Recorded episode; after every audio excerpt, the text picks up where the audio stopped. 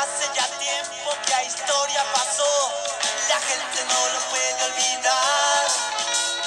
Entre lo con la sangre corrió, renegados que sabían la verdad. ¿Qué onda amigos? ¿Cómo están?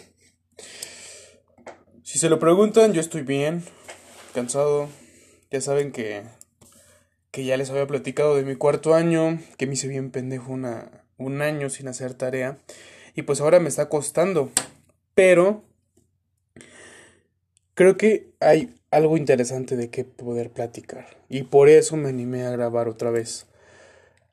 El 2 de octubre, chicos. Dicen que el 2 de octubre no se olvida. Y recientemente, estamos 8 de octubre. O sea que la semana pasada fue el 51 aniversario de aquel acontecimiento que marcó a la sociedad mexicana de alguna manera, la masacre de Tlatelolco. no me gustaría dar mi opinión como tal, pero me di a la tarea de buscar un testimonio y encontré algo, algo bueno, o sea, bueno en el buen sentido, porque pues obviamente todo lo que pasó en ese entonces fue, fueron cosas devastadoras, pero encontré un testimonio de Fausto Trejo Fuentes, el cual se los voy a leer. Ah, antes, antes de eso. Me van a, me van a decir, ay, ¿por qué pones esa música? Pues porque esa canción es alusiva a lo que pasó en esas fechas. Entonces, ya no tiren hate. Y escuchen esta, este testimonio que es, es muy explícito, triste de alguna manera, pero creo que nos toca a nosotros aprender de la historia, porque si no aprendes, creo que si no aprendes de la historia, estás obligado casi casi a cometer los mismos los mismos errores que la sociedad ha hecho a lo largo de pues de su historia, aunque sea redundante. Pues ya sin más palabras vamos a, a leer esto. Se llama Esa bala era para mí. Este Fausto era profesor, entonces vamos, vamos a ver qué dice. Llego a las seis con cinco minutos y subo la escalinata y aparece un helicóptero, lanza una luz verde y sigue girando alrededor del edificio Chihuahua. La tribuna está en el edificio Chihuahua. Me dispongo a subir porque soy el quinto orador y aparece otra vez el helicóptero y lanza una luz roja. En el momento en que aparece empiezan unas detonaciones ensordecedoras. De todos lados llovía metralla y entra el ejército que salía de la avenida San Juan de Letrán. Vienen las tanquetas disparando y todo. Hacen boquetes sobre el edificio Chihuahua.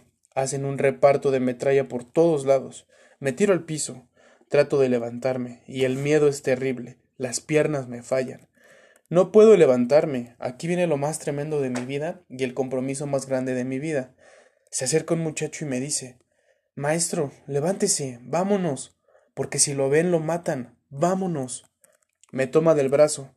Yo no podía caminar. Era el pánico o lo que ustedes quieran considerar. Caminaríamos, no sé, unos diez metros y una bala le atraviesa la cabeza. Esa bala era para mí. Un chamaco de dieciocho o veinte años, universitario, politécnico, de la normal, de alguna escuela particular, campesino, obrerito, quién sabe, cayó a mis pies. Se imaginan el compromiso, ¿verdad? Permanecí ahí unos minutos. Pensé, ¿a dónde voy? ¿Qué hago aquí? Ya descerebrado, con las convulsiones de la descerebración, lo dejo y me voy caminando. Vamos a la iglesia. Toma tu iglesia. La iglesia se cerró. Tocábamos con desesperación, con gritos. El maldito cura no abrió la puerta. Di la vuelta y me crucé todavía con algunos soldados que iban disparando. A muchos los veía con las metrallas. No sé si serían cuernos de chivo o quién sabe qué tipo de metralleta disparaban. Otros apuntaban y otros disparaban al aire. Posiblemente no querían matar, quién sabe. Me fui caminando hacia el jardín de Tlatelolco. Iba todo ensangrentado del muchacho que cayó conmigo.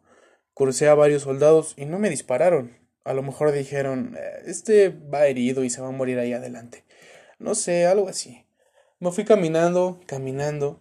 y adelante encontré un choque que me dice, un coche, perdón, ah, qué tonto, un coche que me dice, maestro, venga, súbase, si lo ven, lo matan, súbase. Me subí. ¿A dónde vamos?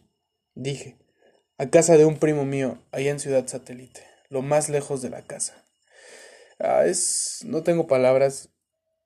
Ah, realmente te pone a pensar varias cosas.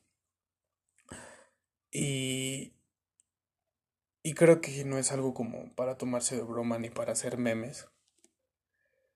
Creo que debemos aprender de estas situaciones. Repito, no soy quien para, para decir algo porque simplemente yo no estuve ahí y, y nunca voy a saber qué, qué, qué se sintió ni nada.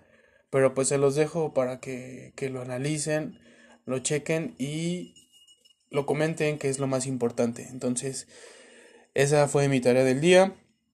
Y pues, ánimo chicos.